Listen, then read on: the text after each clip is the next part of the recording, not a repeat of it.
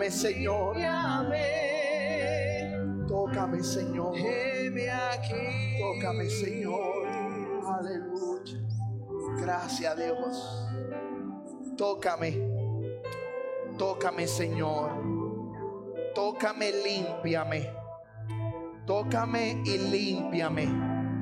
Y heme aquí. Heme aquí. Estoy disponible para ti, Dios. Tócame y límpiame. Heme aquí, Dios. Gracias, Señor, por tu presencia. Gracias, Señor, porque a través de tu sacrificio nosotros podemos reunirnos como iglesia en este hermoso lugar y poder adorarte y poder bendecirte. Gracias, Dios de los cielos. Aleluya. Santo Dios. ¿Cuánto sienten la presencia de Dios? En este lugar, Dios está en este lugar. Amén. Ese aplauso es para Dios. Bueno, puede tomar asiento. Vamos a la palabra. El libro de Isaías, capítulo 9. Libro de Isaías, capítulo 9, versículo 1 en adelante. Muchas gracias a todos los hermanos, a las visitas que están por primera vez. Veo por ahí a Eduardo. Dios te bendiga, Eduardo. Te aprecio, te quiero, Eduardo. Amén. Santo de Dios, muchas bendiciones. Sabemos que ha sido de bendición para vuestras vidas. Amén. So que vamos al libro de Isaías, capítulo 9, versículo 1. Y mientras usted lo busca, se puede, que puede quedarse sentado, puede tomar asiento ahí, en confianza. Pero mientras usted busca el libro de Isaías, capítulo 9, yo quiero enviar unos saludos muy especiales, unos, unos saludos cordiales a todos nuestros amigos que domingo tras domingo se conectan a través de las redes sociales, al pastor Alex eh, allá en El Salvador, al pastor Juan Pablo en El Salvador, su, am- su amada esposa Angie, muchas bendiciones, al pastor Guadalupe en Ciudad Juárez. Fue la iglesia que estuvimos visitando, están conectados con nosotros, han sido de gran bendición. Dios está abriendo puertas en México. Hay un programa, hay un calendario fuerte para el próximo año. Los hermanos están llamando, hay gente que está comunicándose con nosotros y pues vamos a estar orando al Señor para poder regresar nuevamente a México. También queremos enviarle un, eh, un saludo a la pastora Blanca Estela, ella es de Ciudad Juárez también y es una pastora que ha comenzado, está trabajando en una iglesia muy pequeña y, y, pues eh, el próximo año pensamos también a ver si hacemos todo lo posible de poderle visitar y bendecirle a, a esta hermosa iglesia, al pastor Jackson en Venezuela que nos hemos reunido en varias ocasiones, estamos trabajando con él en una cobertura muy especial, muy bonita. Y hermano, en las últimas semanas, gente linda de Argentina, de Chile, de Bolivia, de Perú, de Colombia, se están conectando con nosotros. Estamos recibiendo mensajes de correo electrónico eh, y hemos estado haciendo diferentes actividades y queremos enviar un saludo muy especial a todo ese pueblo que se conecta de Centro y Suramérica, que domingo tras domingo o están pendientes a nuestros podcasts. Este, este- esta predicación se retransmite a través de todas las plataformas de Google, Apple, Spotify, todo eso nosotros lo estamos retransmitiendo y estamos impactando naciones desde aquí, desde Murphyboro. Y estamos sumamente contentos y queremos enviar saludos a toda esa gente linda que están con nosotros en conexión a través de las redes sociales. Libro de Isaías capítulo 9 versículo 1 y dice la sagrada palabra en el nombre del Padre, del Hijo y del Espíritu Santo. Y decimos amén. Mas no habrá siempre oscuridad para lo que está ahora en angustia, tal como la aflicción que le vino en tiempos que livianamente tocaron la primera vez la tierra de Zabulón y la tierra de Nestalí pues al fin llenará de gloria el camino del mar, de aquel lado del Jordán, en Galilea de los gentiles. El pueblo que andaba en tiniebla vio gran luz. Los que moraban en tierra de sombra de muerte, luz resplandeció sobre ellos. Multiplicaste la gente y aumentaste la alegría se alegrarán delante de ti como se alegran en la siega, como se gozan cuando reparten despojos.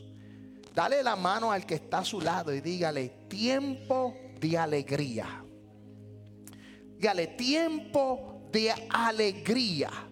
Hoy queremos hablar sobre esta palabra profética del profeta Isaías sobre la nación de Israel. Y esta palabra profética tiene un cumplimiento en el nacimiento de nuestro Señor Jesucristo. Y eso nos da también a nosotros un cumplimiento. El profeta Isaías profetiza sobre el nacimiento del Señor Jesucristo, pero no solo profetiza sobre el nacimiento, sino que también profetiza y hay un cumplimiento sobre la muerte del, del Señor Jesucristo. Y hoy queremos hablar sobre esta profecía que tuvo cumplimiento, ya que estamos viviendo en esta nueva temporada que se ha levantado, la temporada de la Navidad, donde hay alegría, hay gozo, hay paz, compartimos en familia. Esta es una de las mejores temporadas que uno puede vivir durante el año. A mí me encanta el tiempo, la temporada de la Navidad, por dos cosas. Amén por la Navidad y porque es mi cumpleaños. Alaba. Pronto cumplo años. Y el hermano Silvestre también cumple años. Silvestre somos este large o large de camisa, ¿verdad? Por si nos quieren regalar. Amén. Ya saben, ya estamos ahí. Large porque estamos en proceso de dieta. Alaba.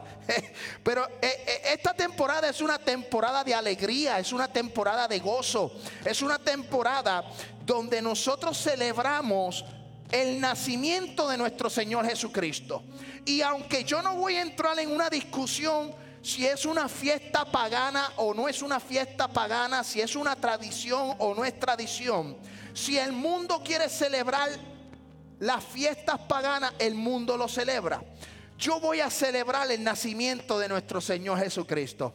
Yo voy a celebrar la alegría, la paz, el amor, la esperanza que ese milagro, esa palabra profética dada por el profeta Isaías, se dio en cumplimiento. Usted se puede imaginar una Navidad sin Jesús. Usted se puede imaginar una temporada sin Jesús. Es como si el cielo no tuviera estrellas o un jardín no tuviera flores. Yo creo que la razón principal de esta temporada no es el regalo que uno ofrece, sino lo que nosotros podemos recibir por el nacimiento de nuestro Señor Jesucristo. Y esta Navidad nosotros tenemos que compartir alegría, tenemos que compartir lo que Dios nos ha dado. Hay gente que camina sin fe y esperanza. La gente en este tiempo empiezan a beber, empiezan a hacer fiestas, eh, terminan la fiesta y al otro día cuando se levantan, la resaca, no se acuerdan de nada de lo que hicieron. La paz momentánea o la alegría momentánea les duró menos de 5 o 6 horas. Lamentablemente así vive un mundo sin Jesús. Una Navidad sin Jesús. La Navidad que yo celebro no está dedicada en un solo día. La Navidad que yo vivo no está dedicada a un solo día. La Navidad que yo celebro son los 364, 365 días del año. Mi Navidad es perpetua, es eterna. ¿Por qué? Porque yo celebro a Jesucristo. Yo adoro a Jesucristo. Amén, Santo Dios. Y yo quiero compartir con ustedes que la alegría no es la temporada, sino Jesús de Nazaret en nosotros. Y esa es la alegría que tú tienes que compartir. Esa es la alegría que cuando te reúnes en familia vas a dar de gracia lo que por gracia has recibido. Hay gente que aún invitándolos a una fiesta no están alegres. Sí, yo he conocido gente así que hasta le molesta que le inviten. No viven alegres. Pero usted y yo que tenemos a Jesús, tenemos siempre gozo en nuestros corazones que no importando la situación que estemos pasando, vamos a estar confiados en el Señor Jesucristo. Yo quiero hablar de alegría porque alegría significa, escuche bien, alegría significa, es un sentimiento de placer producido normalmente por sucesos favorables que suelen manifestarse con un buen estado de ánimo y la satisfacción y la tendencia a la risa o a la sonrisa. Cuando usted está alegre, usted sonríe. Hay gente que piensan que están alegres, pero no sonríen. Usted tiene que sonreír, que se le vea la felicidad en su cara, en su vida, en su familia.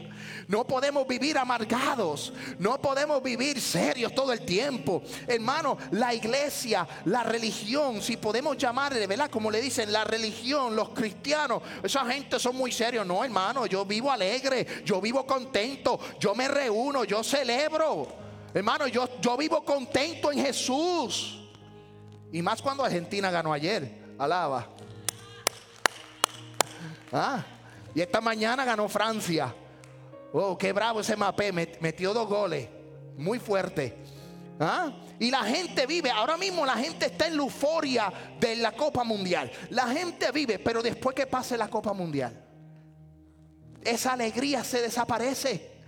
Porque es que cuando Jesús no está en los corazones, esa paz que el mundo da es temporal, tiene un límite. Pero Jesús dijo, la paz que yo doy es una paz que sobrepasa entendimiento, que sobrepasa los límites. ¿Por qué? Porque el castigo de vuestra paz fue sobre él.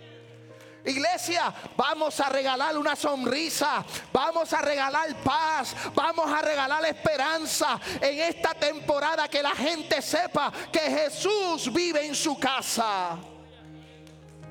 Pero me llama mucho la atención porque la alegría es un deleite, es una dicha, es un gozo, es un regocijo. Pero yo, yo quiero disertar, vamos a hablar, vamos a irnos a la profecía que dio el profeta Isaías capítulo 9 versículo 1. Y yo quiero tomar algunos textos o algunas palabras para que usted, mira, las lleve a su corazón y usted la, la, practique y, y que las lea durante la semana. Mira lo que dice Isaías capítulo 9, versículo 1, y vamos a tomar esa palabra. Dice, mas no habrá siempre oscuridad. Mas no habrá siempre oscuridad. El pueblo de Israel comenzó a vivir tiempos de oscuridad, tiempos de, tinieblas. Cuando el hombre pecó y el hombre falló, empezó las tinieblas a regir este mundo. Cuando el hombre pecó en el huerto del Edén, empezó, entró el pecado y parte de ese pecado, el resultado del pecado es la muerte y dejamos un, un, espacio o un tiempo de eternidad, de inocencia, de intimidad con Dios y ahora la gente empezó a vivir en tinieblas y en oscuridad. Pero ya Dios tenía todo programado, ya Dios tenía todo en un plan perfecto. El profeta Isaías dice, ustedes no van a vivir más en oscuridad. Y cuando nosotros hablamos de oscuridad es porque en el príncipe de este mundo es Satanás. La gente que no tiene a Dios vive en tinieblas. Podrán celebrar Navidad podrán celebrar las temporadas, pero viven en tinieblas, viven en oscuridad. Pero tú y yo que hemos conocido a Jesús, que hemos conocido la luz y hemos seguido esa luz, ahora nosotros también resplandecemos. Mira lo que dice el libro de Juan capítulo 1, versículo 3. Libro de Juan, yo quiero que usted me acompañe con las sagradas escrituras. Libro de Juan capítulo 1, versículo 3. Dice, todas las cosas por él fueron hechas y sin Él nada de lo que ha sido hecho fue hecho. Versículo 4, en Él estaba la vida. Y la vida era la luz de los hombres. O sea, vamos a pararlo ahí. Regresa para atrás. Vamos a dejarlo ahí en el versículo 4. ¿En quién estaba la vida? En la palabra. En Jesús estaba la vida y la vida era la luz de los hombres. Versículo 5. La luz en las tinieblas resplandece y las tinieblas no prevalecieron contra ella.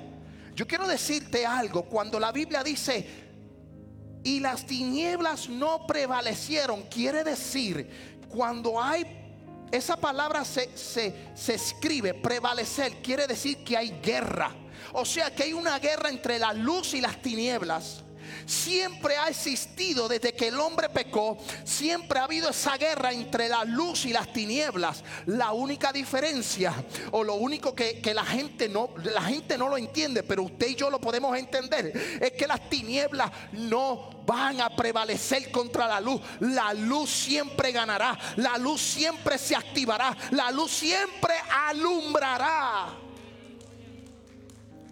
Y esta profecía con relación al nacimiento de Jesús, el profeta le dice al pueblo de Israel, no habrá oscuridad para ustedes. Y sabes qué, tampoco habrá oscuridad para ti, para mí. Yo no voy a vivir en tinieblas, yo no voy a vivir en oscuridad. A mí, a mí, yo no voy a vivir bajo esa, bajo esa noche oscura. ¿Sabes por qué? Porque conmigo anda la luz. Y como Él anda conmigo, Él es la luz. Y yo también soy luz. Y yo soy luz en medio de las tinieblas. Mira lo que dice el libro de Juan capítulo 8. Porque Él es la luz. Libro de Juan capítulo 8 versículo 12.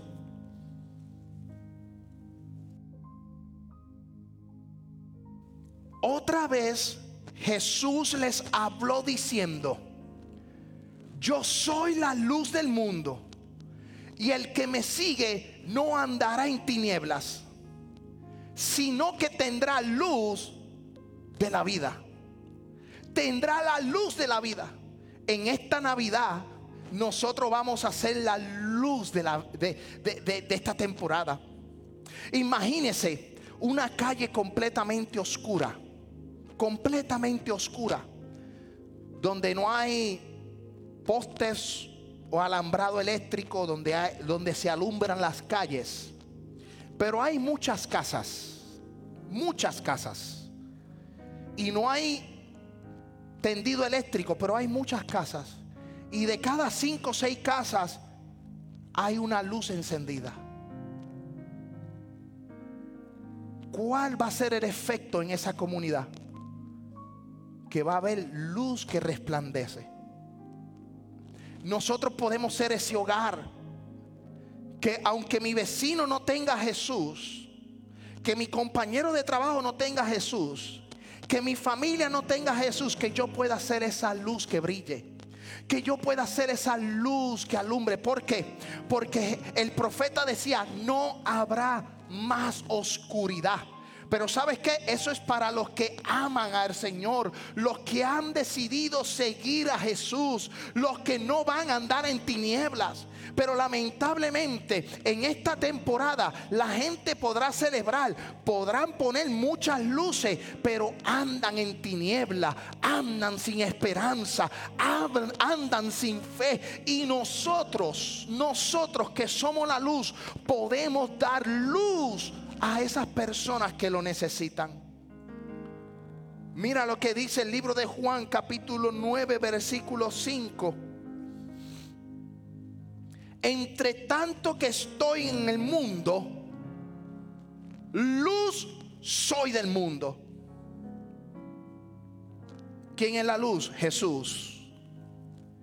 No hay otra luz, solo la de Jesús que alumbra y el profeta Isaías tuvo el gran privilegio de profetizar sobre el nacimiento de nuestro Señor Jesucristo. Porque ese nacimiento iba a traer luz a este mundo que estaba siendo dominado por Satanás. Que estaba, eh, eh, eh, estaba las tinieblas estaban arropando.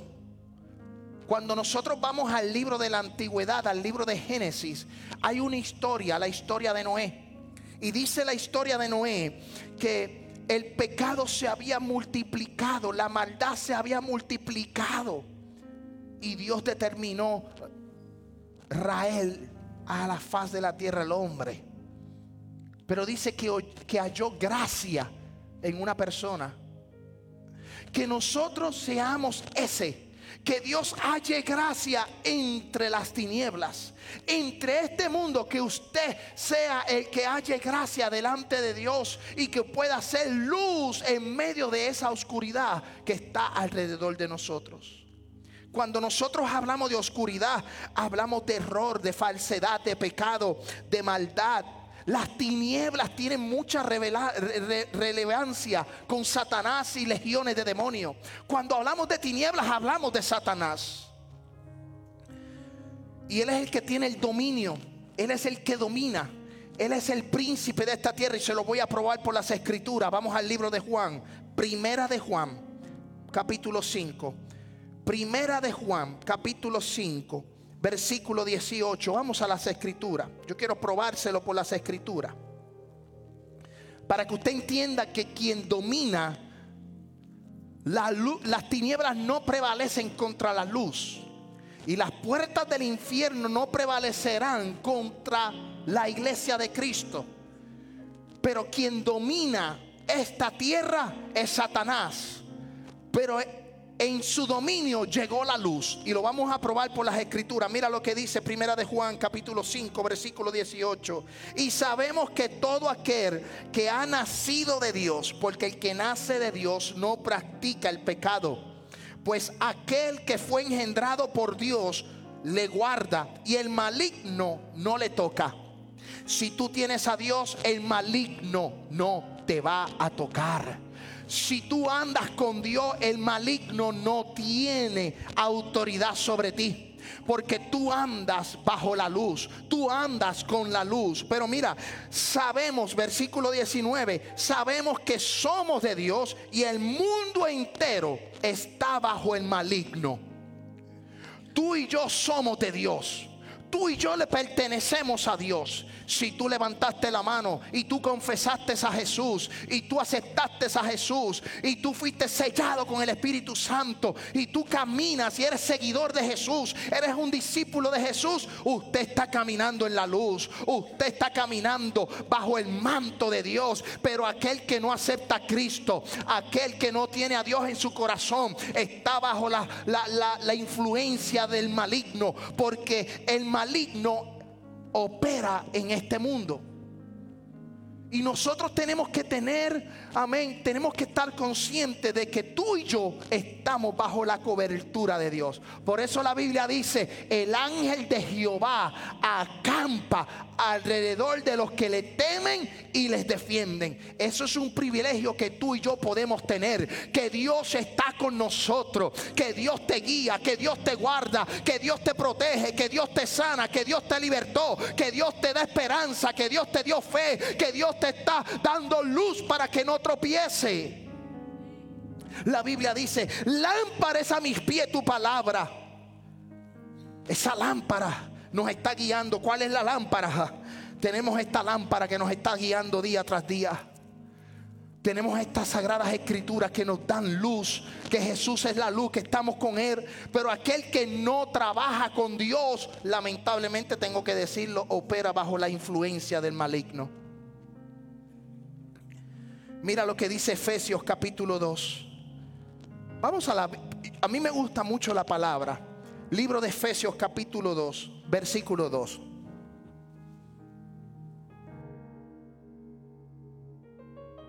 Los cuales anduviste en otro tiempo. Mira qué interesante. En los cuales anduviste en otro tiempo, siguiendo las corrientes de este mundo, conforme al príncipe de la potestad del aire conforme al príncipe de la potestad del aire, el espíritu que ahora opera en los hijos de desobediencia. Yo no tenía a Dios en mi corazón, yo operaba bajo ese espíritu. Yo era un hijo de desobediencia. Pero ahora que yo tengo a Jesús, ya ese espíritu no opera en mí. Cuando tú tienes a Jesús, la luz vino a darte libertad. La Biblia dice que cuando tú conoces la verdad y esa verdad te hará libre. Entonces cuando nosotros vamos a la profecía del libro de Isaías, Dios le está diciendo al pueblo que no va a caminar más en oscuridad. Porque mira lo que dice el libro de Isaías capítulo 9. Vamos al libro de Isaías capítulo 9 para que usted me vaya siguiendo. Versículo 1 mas no habrá siempre oscuridad para los que están ahora en angustia. Mira qué interesante. Tal como la aflicción que le vino en los tiempos que livianamente tocaron la primera vez a la tierra de Zabulón y a la tierra de Neftalí. Cuando nosotros vemos el mapa de Israel, vemos que la parte de Zabulón, de Neftalí, es la parte de Galilea, es la parte del norte. El profeta está profetizando para el rey del norte, para la gente del norte. Y cuando el profeta profetiza, le dice, como ustedes entraron en aflicción, ¿por qué? Porque el pueblo fue llevado cautivo. Y cuando el pueblo fue llevado cautivo es porque habían comenzado a caminar en oscuridad. Y Dios, obviamente, cuando uno comienza eh, a caminar en oscuridad, Dios nos da libre albedrío completamente. Tú tomas tus propias decisiones. Pero yo quiero decirte que con Jesús de Nazaret, aunque tú tomes el libre albedrío que tú quieras, tienes esperanza en Jesús. Tú puedes correr, brincar y saltar, pero si Dios tiene un propósito contigo, tú vas a llegar a la luz. No importa dónde te metas, te escondas, dónde saques, jale, por donde vaya, por aquí, por allá.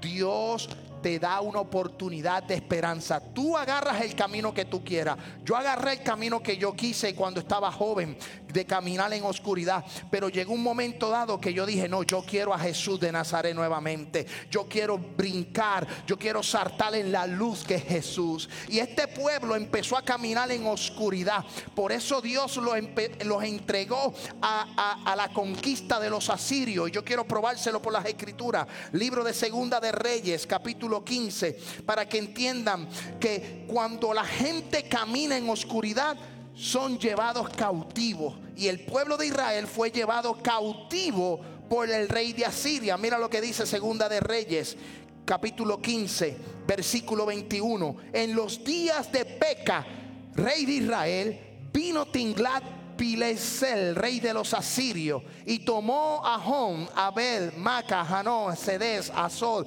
Galad, Galilea y toda la tierra de Nestalí y los llevó cautivos. Cuando el profeta profetiza que no habrá oscuridad, es porque el pueblo estaba caminando en oscuridad. Y usted se pregunta, ¿por qué el pastor me está llevando con el rey de Asirio? ¿Por qué el pastor me está hablando de la oscuridad, porque es que el pueblo tomó la decisión de caminar en esa oscuridad. Y al final del mensaje, al final estaremos concluyendo con la luz que Cristo. Pero yo te quiero llevar a través de los pasos de esta palabra para que usted pueda entender lo que es la Navidad. Mire bien qué interesante. El pueblo andaba en tinieblas, pero vio gran luz. Vamos al libro de Isaías capítulo 9, versículo 2. Vamos a regresar a Isaías capítulo 9, versículo 2. Mira lo que dice. El pueblo que andaba en tiniebla vio gran luz. Ese pueblo que estaba llevando, yendo a cautividad, ese pueblo que estaba en oscuridad, va a ver gran luz. ¿Sabes? Usted va a ver la gran luz que es Cristo. Mira lo que dice las Sagradas Escrituras. Isaías 42, versículo 16. Ese pueblo que vio gran luz. Mira lo que dice Isaías ahora capítulo 42. Y guiaré a los ciegos por caminos que no saben. Y le haré andar por sendas que no habían conocido. Delante de ellos cambiaré las tinieblas en luz y lo escabroso de la llanura, estas cosas les haré y no le desampararé. Cuando la luz resplandece, tú no vas a caer en lugares rocosos, porque vas a poder ver. Porque cuando la luz es, la luz te va a guiar. Cuando tú caminas en luz, la luz te va a guiar. La luz te va a llevar, la luz te va a dirigir. Cuando tú no ves nada y todo está en oscuridad, tú estás como la bolita de ping pong, para aquí y para allá. No sabes para dónde agarrar, te tropiezas, te caes, te lastimas. Pero cuando tú caminas en la luz, que es Cristo y por la cual nosotros celebramos la Navidad, porque la Navidad es el nacimiento de nuestro Señor Jesucristo, usted va a poder caminar por lugares difíciles, pero como hay luz, vas a poder sobrellevar tus problemas, vas a poder llevar tus enfermedades, vas a poder llevar tu prueba porque estás en la luz, porque estás en Cristo. Podrás caminar por lugares difíciles, pero Dios te va a guiar, Dios te va a llevar, Dios te va a guardar, Dios no va a dejar que te caiga, Dios no va a dejar que te perezca, que muera. ¿Por qué? Porque Él es el dador de la vida, Él te ama de manera especial, Él no quiere que tú perezcas. Mira lo que dice ese texto. Y guiaré a los ciegos por caminos que no sabían Guiaré a los ciegos, por, les haré andar por, por sendas que no habían conocido. Mira lo lindo de lo que es la luz. Mira lo lindo de lo que fue el nacimiento de Cristo. Mira lo lindo que es Jesús de Nazaret. Que Él te va a guiar, te va a llevar, te va a cuidar. Iglesia, vamos a permitir que esa luz nos guíe. No te vayas ni, no te desvíes ni a, ni a la izquierda ni a la derecha. Busca a Cristo, buscando siempre al blanco de la soberana vocación que es Él. Busca el intermediario entre Dios y los hombres, Cristo, el autor y consumador de la fe que es Cristo. Amén, la puerta, el pastor. Amén, el agua que salta para la vida eterna. Amén, iglesia, busca de Jesús. Busquemos de Jesús en esta Navidad. Y no permitamos que la oscuridad de las tinieblas opaquen nuestras familias sino que nosotros seamos ese candelero, que podamos ser esa antorcha encendida en estas navidades. Escuche bien esto. Cuando el pueblo salió de Egipto, y ahora voy para atrás, cuando el pueblo salió de Egipto, ¿quién le guiaba? Dios. Libro de Éxodo, capítulo 13, versículo 21, para que usted entienda. Libro de Éxodo, capítulo 13, versículo 21. Y Jehová iba delante de ellos de día de columna de nube para guiarlos por el camino y de noche en una columna de fuego para alumbrarles a fin de que anduviesen de día y de noche. ¿Sabes qué? En esta Navidad que tu Cristo se transforme en una columna de nube, en una columna de noche. Amén, que tú puedas, amén, ser guiado por Dios, así como Dios guió al pueblo de Israel en el desierto, les cuidó, les protegió, así será la luz en tu casa. Mira, mira lo que dice Isaías. Vamos a regresar a Isaías, porque esto es parte de la profecía de la Navidad y mucha gente no entiende lo que es la Navidad. Mucha gente piensa que la Navidad es solamente un regalo. Y no es simplemente un regalo. La Navidad es mucho más allá. Es una temporada donde nosotros podemos brillar. Donde nosotros podemos ser ese, esa persona de cambio para otros. Hay gente que está en aflicción, hay gente que está en agonía, hay gente que son como el payaso, que por fuera ríen pero por dentro están destrozados. Y nosotros tenemos que ser esa luz que pueda ayudar a encaminar a esas personas a salir de la oscuridad. Mira lo que dice, porque gracias a eso se va a multiplicar. Dice el libro de Isaías capítulo 9, versículo 3, multiplicaste la gente y aumentaste la alegría. Aumentaste la alegría. O sea, primero no iba a haber oscuridad. Dice Dios, no habrá más oscuridad. No van a caminar en tinieblas. No lo van a hacer yo los voy a guiar, yo voy a ser su líder, yo los voy a encaminar. Pero ahora la tristeza es cambiada que alegría. Y dice, multiplicaste la gente y aumentaste la alegría. Es un tiempo de alegría. Es un tiempo de regocijo. Se alegrarán delante de ti como se alegran en la ciega, como se gozan cuando reparten despojos.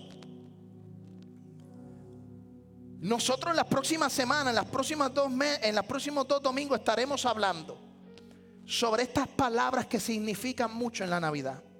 Hoy estamos hablando de un tiempo de alegría, pero hablaremos también de un tiempo de paz y un tiempo de esperanza. Hoy en la alegría yo quiero decirle, alégrese.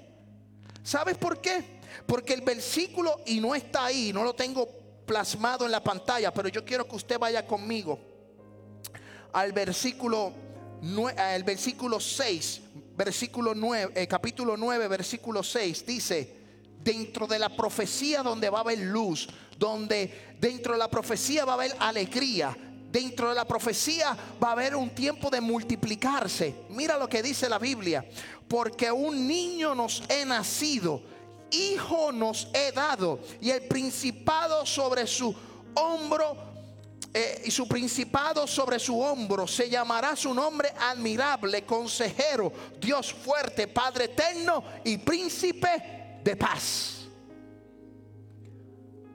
Esa es tu Navidad.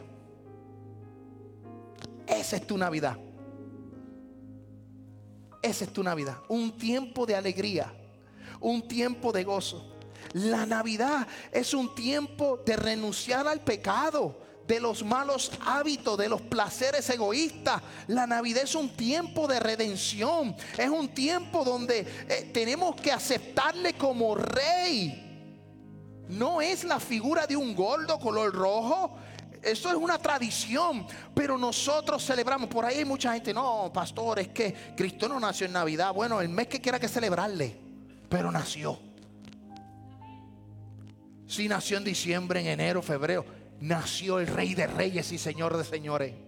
Nació el admirable, el consejero, el príncipe de paz. Si lo quieres celebrar en verano, yo no tengo problema con celebrarlo en verano. Si lo quieres celebrar en diciembre, también tampoco tengo problema en celebrarlo en diciembre. Amén, santo Dios. Pero la Biblia nos dice que el profeta profetizó y dijo: No van a caminar más en oscuridad. Los voy a multiplicar y les voy a dar un tiempo de alegría. Si este es el tiempo de la Navidad y queremos celebrar el nacimiento de nuestro Señor Jesucristo, pues yo quiero decirte que es un tiempo de alegría, es un tiempo de gozo, es un tiempo para cantar, gozar. Amén. Gozarnos en la presencia de Dios. De gozarnos con nuestros familiares. Gozarnos con nuestros amigos. Pero es un tiempo de alegría. Échele una sonrisa a su amigo, a su hermano, a su primo, a su prima. Amén. Échele una sonrisa al Tata Martina, el director técnico de México. Silvestre se goza. Amén. Bendito que durante este mundial le han caído chinchas al pobre director técnico. Échele una sonrisa. Echémosles una sonrisa a aquel que nos hace daño, aquel que no nos quiere ver prosperar. Échale una sonrisa. Sabes, cuando yo veo gente que quiera paralizar mi sueño, cuando yo veo gente que no quiere que yo progrese, cuando yo veo gente que no quiere que yo eche hacia adelante, yo me les, yo me les río y me les gozo y les, y doy con, todo mi corazón alegría. Echa para acá y le doy un abrazo y, le doy un beso y, y le saludo. Amén. Y tú ves que el ambiente cambia, la atmósfera cambia, porque donde estás Jesús hay luz. Practiquemos ese tiempo de alegría. Aquí el profeta decía, multiplicaste la gente y aumentaste la alegría y se alegrarán. Se alegrarán. La Navidad es un tiempo de dar. Es un tiempo de dar. No de canjear, no de hacer trueque, no de hacer trade, no de hacer cambio. No es un tiempo de dar. ¿Qué tú vas a dar en esta Navidad? ¿Qué tú vas a ofrecer? Bueno, si es al pastor, pues ya sabe, un reloj Rolex. Amén. Alaba. Lo recibo con gusto, pero hay algo mucho mejor. Un buen abrazo y una buena sonrisa. Y decirle, te amo, te quiero. A tu hermano, a tu amigo no es, no es dar por dar, es poder, es poder darlo con el corazón, dar lo que tienes, da amor. Mano, nuestras familias están lejos, no cuesta nada. Aquella familia que a lo mejor tú no ves por 5 o 6 años, o, porque pues te agarraron prestado y, y, no te pagaron y tú te enojaste, alaba. ¿Verdad? Porque sí, y no le has vuelto a hablar. Échele una llamadita por FaceTime dígale feliz Navidad 2022 y próspero año nuevo. Hermano, regale alegría. Que eso va a cambiar la atmósfera en tu lugar, en tu vida. Va a cambiar cosas grandes en tu vida.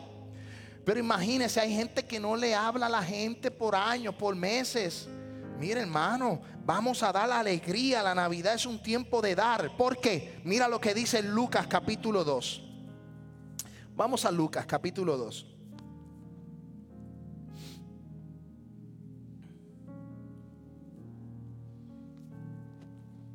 Aquí entramos, Lucas capítulo 2, versículo 8, la Navidad, el nacimiento de nuestro Señor Jesucristo. El profeta decía en Isaías, no habrá oscuridad, te voy a multiplicar y te voy a entregar la alegría. ¿Sabe cuándo esa alegría llegó? ¿Sabe cuándo la alegría llegó para el pueblo de Israel? Mira lo que dice Lucas capítulo 8, capítulo 2, versículo 8. Habían pastores en la misma región que velaban y guardaban las vigilias de la noche sobre su rebaño. Y aquí se le presentó un ángel del Señor y la gloria del Señor los rodeó de resplandor y tuvieron gran temor. Pero el ángel les dijo, no temáis, porque he aquí os doy nuevas de gran gozo, que serán para todo el pueblo. Que os ha nacido hoy en la ciudad de David el Salvador, el Cristo, el Señor. Esto os servirá de señal y hallaréis al niño envuelto en pañales, acostado en un pesebre. Y repentinamente apareció con él el ángel una multitud de las huestes celestiales que alababan a Dios y decían, gloria a Dios en las alturas, en la tierra paz, buena voluntad para con los hombres. Ahí llegó el tiempo de luz. Israel estaba cautivo por varios imperios, el, imperio asírico, el imperio babilónico, el imperio medo-persa, estaban cautivos, pasaron por imperio eh, eh, de Grecia, los grecos, eh, los de Grecia, los greco-romanos, pasaron por el imperio romano, amén, ah, y han estado en cautividad, en cautividad hasta que llegó quién, hasta que llegó la luz, hasta que llegó Jesús, que puso una esperanza en la gente, que puso una luz en el pueblo de Israel, y esa misma esperanza nos la dio a nosotros. Imagínense cómo es la luz y un tiempo de alegría que si nos vamos al libro de Marcos para ya cerrar, libro de Marcos capítulo 5 versículo 21 al 23 dice, pasando otra vez Jesús en una barca a la otra orilla, se reunió de él, alrededor de él, una gran multitud y el que estaba junto al mar. Y vino uno de los principales de las sinagogas llamado Jairo. Y luego que le vio, se postró a sus pies y le, regó, le rogaba mucho diciendo, mi hija está agonizando. Ve y pon las manos sobre ella para que sea salva y sana y vivirá.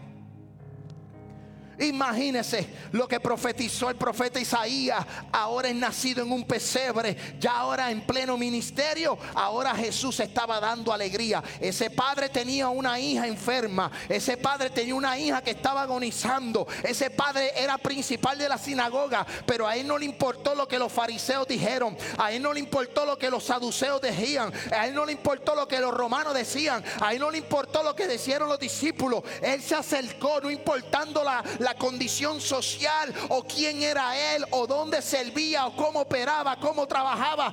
Él le dijo, Jesús, necesito un milagro para mi hija. Y esa oscuridad que estaba en Israel vino a ser luz con Jesús. Y esa luz vino hacia nosotros. ¿Y sabe qué pasó? Que ese día la hija de Jairo fue sana. Y yo me imagino cuando una hija un hijo se está en una condición de enfermedad, que está a punto de morir y que Jesús haga un milagro, yo te voy a decir algo, el rostro, amén, de angustia va a cambiar por un tiempo de alegría, un tiempo de bendición, un tiempo de gozo. Yo no sé la angustia que tú estás pasando, pero si Dios cambia tu angustia en alegría, Dígaselo al mundo entero. Sonríase, alabe a Dios, gócese. Amén, Santo de Dios. Regocíjate y canta. Tenemos que tener un tiempo de alegría con el Jesús. Vamos a estar puestos en pie. Ya terminamos.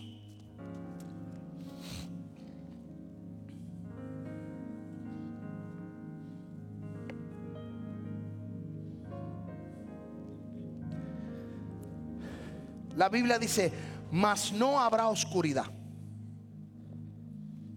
No habrá oscuridad para los que caminan en Jesús. Para los que caminan en luz. La razón de esta temporada es Jesús. Y es la luz que vino a alumbrar. Y es ese regalo sumamente especial que nos hizo Dios nuestro Padre cuando dijo, he enviado a mi único hijo, mi unigénito, mi unigénito, lo único que él tenía, lo entregó por salvación, por sanidad y por liberación. Celebremos en esta Navidad la verdadera razón. Reúna a sus hijos, reúna a la familia, reúnanse en casa Reúnanse como ustedes se quieran reunir, pero que Jesús sea el centro de su fiesta. Y que celebren la verdadera Navidad. De que aún tus hijos no le sirven al Señor, dale gracias a Dios. El enemigo te quiere ver destruido, sonríale. Si alguien te quiere ver en el piso, sonríale. Es un tiempo de alegría es un tiempo de regocijo, un tiempo de gozo, un tiempo para nosotros demostrarle al mundo que no importando lo que nosotros vivamos, nosotros vamos a estar eternamente agradecidos con la luz que es Jesús de Nazaret. Si hay alguien que desee la luz de Jesús, esta es la tarde hermosa que hizo Jesús. Yo te quiero presentar a Jesús. Si hay alguien que quiera aceptar a Jesús o hay alguien que desee la oración, yo quiero decirte, vamos a estar aquí. Yo quiero orar por ti. Vamos a entregar este servicio. Quiero decirle a todos los padres y a toda la familia que al otro lado los niños tienen una actividad. Y yo quiero que los papás de los niños, las familias, vayan para el otro lado, donde creo que vamos a estar tomando una fotografía porque queremos hacer una actividad para el 24 de diciembre. Amén. So que los papás que tienen niños pueden pasar al otro lado y tomarse una foto y vamos a estar haciendo una actividad para el 24. Entonces, al final del culto quiero hablar con la hermana María y el hermano Ramón. Eh, rapidito, una pregunta que quiero hacerle. Y el 18, acuérdense, va a ser la cena de Navidad. La cena de Navidad. Están todos invitados. Vamos a orar. Si hay alguien que quiere a Cristo, si hay alguien que quiere la oración, estaremos aquí al final para orar por ustedes. Vamos a orar. Padre, gracias de manera especial por esta palabra que tú nos has dado. Gracias por esta palabra de impartición. Gracias por esta palabra, Dios del cielo, de victoria. Gracias por esta palabra que tú nos has entregado, Señor, y que podemos ser luz en medio de las tinieblas porque somos seguidores de la luz. Te pido, Dios, que tú nos bendiga vamos a salir de este lugar y vamos a salir, Dios del cielo, para vuestros hogares. Mira el comienzo de la semana. Te pido, Dios, que tu gloria sea sobre ellos y que tu poder y tu majestad y tu presencia, Dios, sea sobre vosotros. Te pido, Dios, que quite toda piedra de tropiezo. Atamos al hombre fuerte, Señor, y te pido una vez más que tú, Dios del cielo, nos llenes de alegría y gozo cada día y que tus misericordias se renueven de mañana en mañana. Bendícelos en el nombre del Padre, del Hijo y del Espíritu Santo. Amén, amén y amén. Bendiciones a todos. Feliz Navidad y ya saben, próspero año porque nos vemos en el ya mismo en el 2023. Dios les bendiga, Dios les guarde y saludados los unos a los otros. Ahora nos despedimos y le invitamos a escucharnos en una próxima. Has escuchado un programa presentado por la Iglesia de Mayor Crecimiento en el estado de Tennessee, Family Worship Center, Ministerio Hispano y el Ministerio Internacional, un llamado, una misión para alcanzar vidas con la palabra de nuestro Señor Jesucristo. Si usted desea enviar peticiones de oración, hágalo por nuestro WhatsApp 615-605-8648. 615-605-8648. O también puede visitarnos a través de nuestra página de internet un llamado una Bendiciones.